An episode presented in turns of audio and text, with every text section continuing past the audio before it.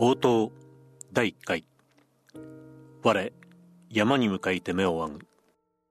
詩編第121子供より親が大事と思いたい。子供のためになどと古風な同学者みたいなことを。首相らしく考えてみても。何？子供よりもその親の方が弱いのだ。少なくとも私の家庭においてはそうである。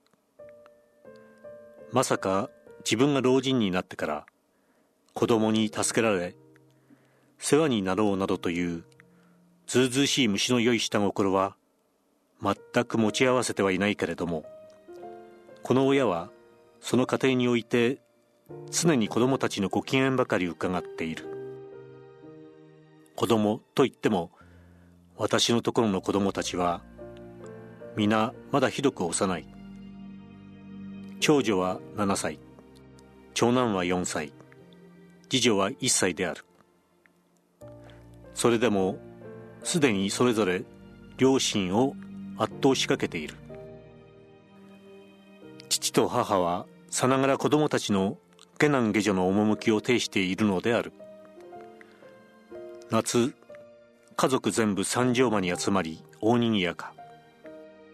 大混雑の夕食をしたため父はタオルでやたらに顔の汗を拭き飯食って大汗かくもげびたことと柳だるにあったけれどもどうもこんなに子供たちがうるさくてはいかにお上品なお父さんといえども汗が流れると一人ぶつぶつ不平を言い出す。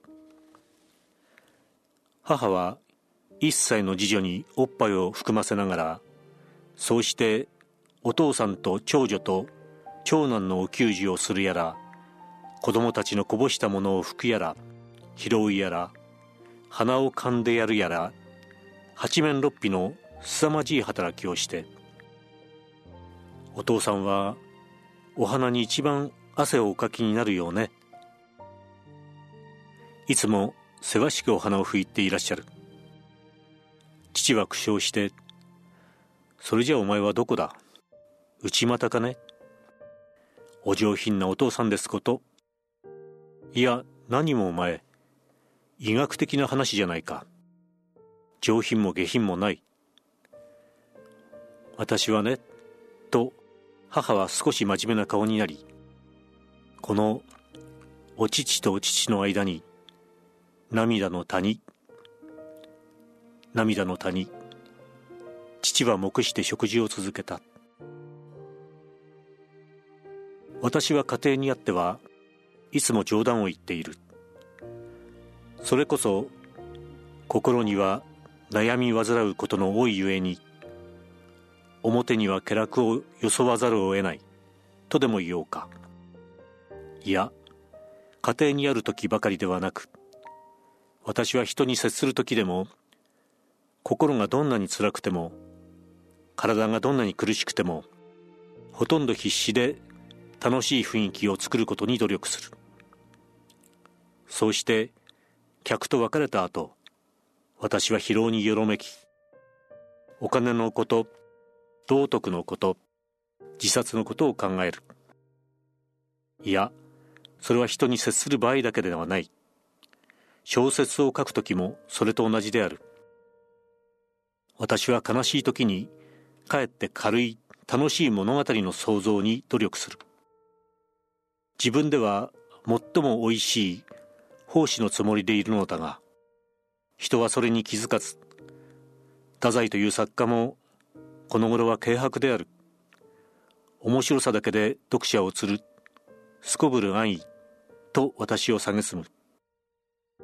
人間が人間に奉仕するというのは悪いことであろうか。もったいぶってなかなか笑わぬというのは良いことであろうか。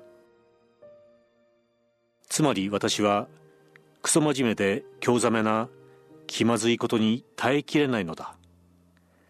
私は私の家庭においても絶えず冗談を言い白氷を踏む思いで冗談を言い一部の読者批評家の想像を裏切り私の部屋の畳は新しく気丈は整頓せられ夫婦はいたわり尊敬し合い夫は妻を撃ったことなどないのは無論出て行け出て行きますなどの乱暴な口争いしたことさえ一度もなかったし父も母も負けずに子供を可愛がり子供たちも父母に陽気によく懐く。しかしそれは外見。母が胸を開けると涙の谷。父の寝汗もいよいよひどく。夫婦は互いに相手の苦痛を知っているのだがそれに触らないように努めて父が冗談を言えば母も笑う。しかしその時涙の谷と母に言われて父は目視何か冗談を言って切り返そうと思ってもとっさにうまい言葉が浮かばず目し続けるといよいよ気まずさが積もりさすがの通人の父もとうとう真面目な顔になってしまって誰か人を雇いなさいどうしたってそうしなければいけないと母の機嫌を損じないようにおっかなびっくり独り言のようにしてつぶやく。